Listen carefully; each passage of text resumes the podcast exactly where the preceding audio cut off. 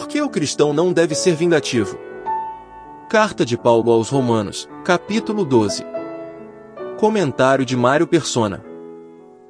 Talvez esse, esse assunto tenha a ver também com o versículo 17, não é? A ninguém torneis mal por mal, ou seja, não é dente por dente, olho por olho mais, como era na lei. Procurai as coisas honestas perante todos os homens.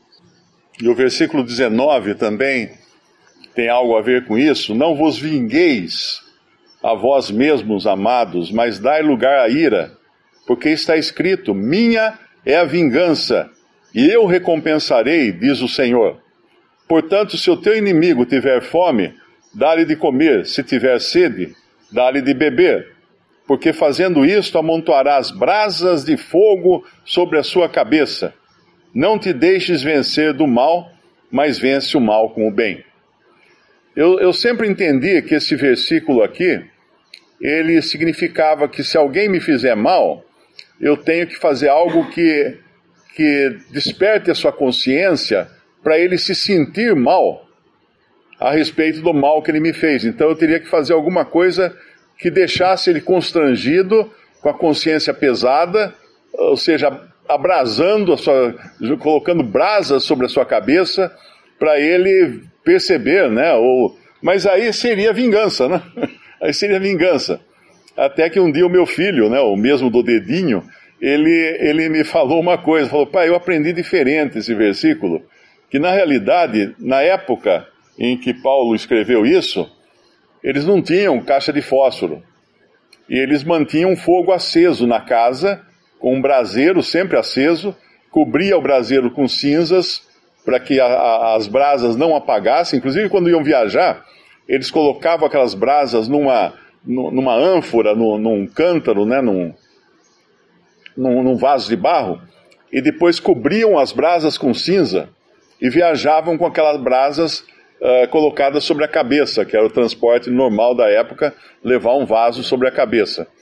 E isso aí até durante, mesmo muitos séculos depois, essa foi a prática comum de pessoas que viajavam até inventarem a pederneira, né, que era aquela, aquela, aquele ferro serrilhado que você passava numa pedra uh, muito dura e ele, ele dava, criava faíscas para você acender um fogo em qualquer lugar. Mas enquanto antes disso eram as brasas depositadas em vasos que eram transportados sobre a cabeça. E, e, aí meu filho explicou que essa seria uma das, uma das interpretações também desse versículo, não necessariamente você estar se vingando dele, uh, criando uma, um constrangimento, um arrependimento na mente dele, para aquilo ferver a cabeça dele, não seria exatamente isso, mas seria você realmente ajudá-lo ajudá-lo. Como? Apagou fogo na casa dele, leva lá, leva, manda ele vir buscar brasas e ele transporta as, as brasas sobre a cabeça para reacender o fogo na casa dele. Então essa seria também uma maneira de, de fazer uma leitura desse versículo que eu, na minha opinião, acho que está, meio, está até melhor condizente, né, com todo o assunto que é de não não causar uma uma vingança, porque a gente pode se vingar também de maneira uh, cruel, não é? Parecendo fazer uma coisa boa, mas que na verdade vai ser uma crueldade para a pessoa, porque nós vamos deixá-la constrangida e, e, e, arrependida do que fez. Mas uh, o papel do cristão é depositar tudo nas mãos do Senhor. Não te deixes, é o último versículo fala, não te deixes vencer do mal, mas vence o mal com o bem. Ou seja, que bem eu posso fazer para vencer esse mal? Essa deve ser a pergunta sempre que nós temos que fazer. Que bem eu posso fazer para revidar, vamos dizer assim, né, o mal que me fizeram? Senão eu vou ficar a vida inteira algemado a pessoa que me fez o mal. Você já viu que quando você, às vezes, é de alguma maneira ofendido por alguém ou, ou prejudicado por alguém, se essa pessoa vem vindo na calçada, você até muda, atravessa a rua e muda de calçada, porque você não quer cruzar com ela e ter que dar um bom dia, uma boa tarde, uma boa noite. Você não quer passar do lado dela. Então você, o que está acontecendo ali? Você continua algemado àquela pessoa. Você ainda não conseguiu se libertar daquela pessoa.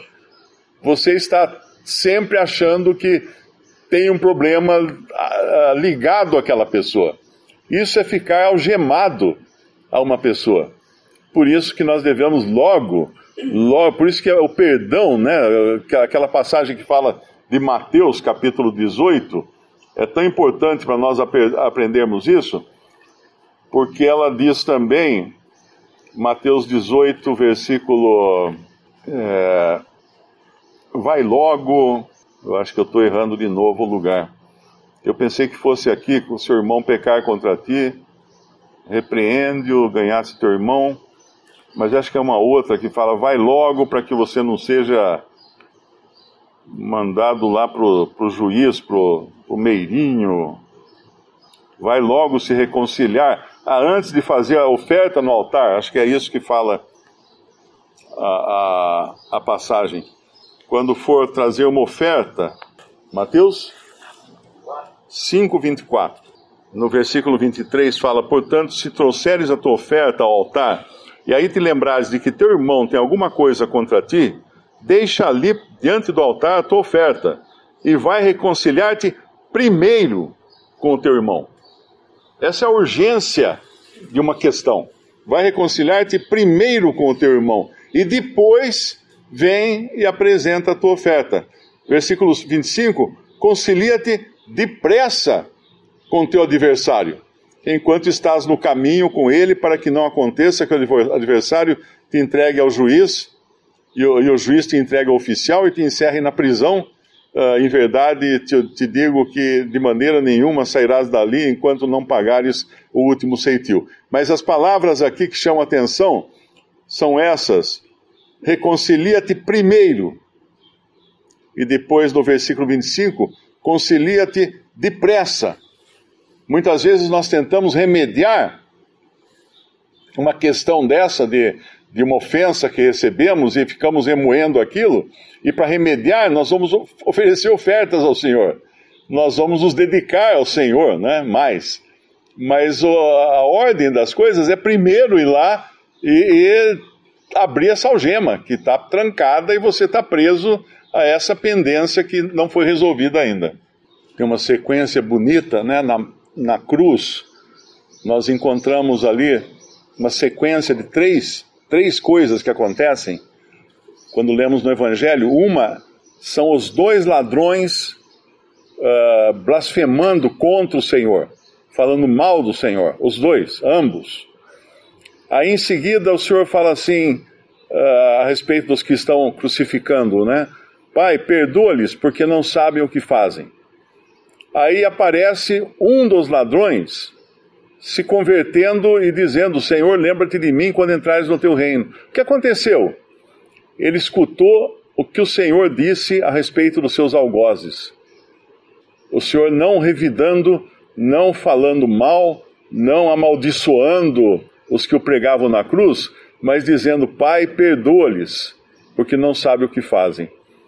Essa sequência nos dá bem a ideia do que é, uh, do poder que tem o perdão, do poder que tem o perdão, porque o Senhor Jesus não, não revidou, não, ele podia fazer descer um raio ali e matar todo mundo que estava em volta dele. Podia, ele tinha poder para tudo isso, ele tinha poder para levantar mortos, tirar pessoas do sepulcro, ele tinha poder para parar uma tempestade no mar mas ele não faz nada disso contra ninguém.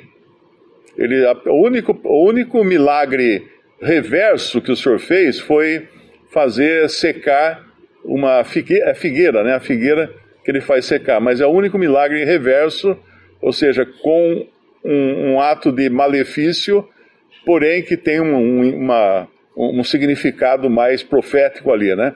Mas no mais, tudo que ele fazia e todo o poder que ele usou foi para o bem, inclusive na sua hora derradeira, quando ele poderia se justificar, dizendo assim: não, ali na cruz eu tinha desculpa para poder exterminar todo mundo que estava ali, porque estava sendo injustamente crucificado.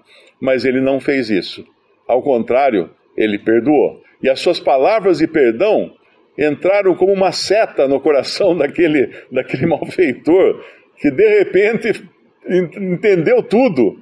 E ainda não, não tudo, quase tudo, porque ele fala: Senhor, lembra-te de mim quando entrares no teu reino. E o Senhor não, não atende o que ele pede. Porque o Senhor não fala para ele: Hoje mesmo estarás comigo no meu reino. Não. Hoje mesmo estarás comigo no paraíso. O Senhor levou ele para mais alto do que ele pediu. E aí a gente lembra daquela passagem que fala assim: que Deus é capaz de nos dar muito mais abundantemente além do que aquilo que pedimos ou pensamos. É isso que ele faz conosco, uh, indo muito além das nossas expectativas.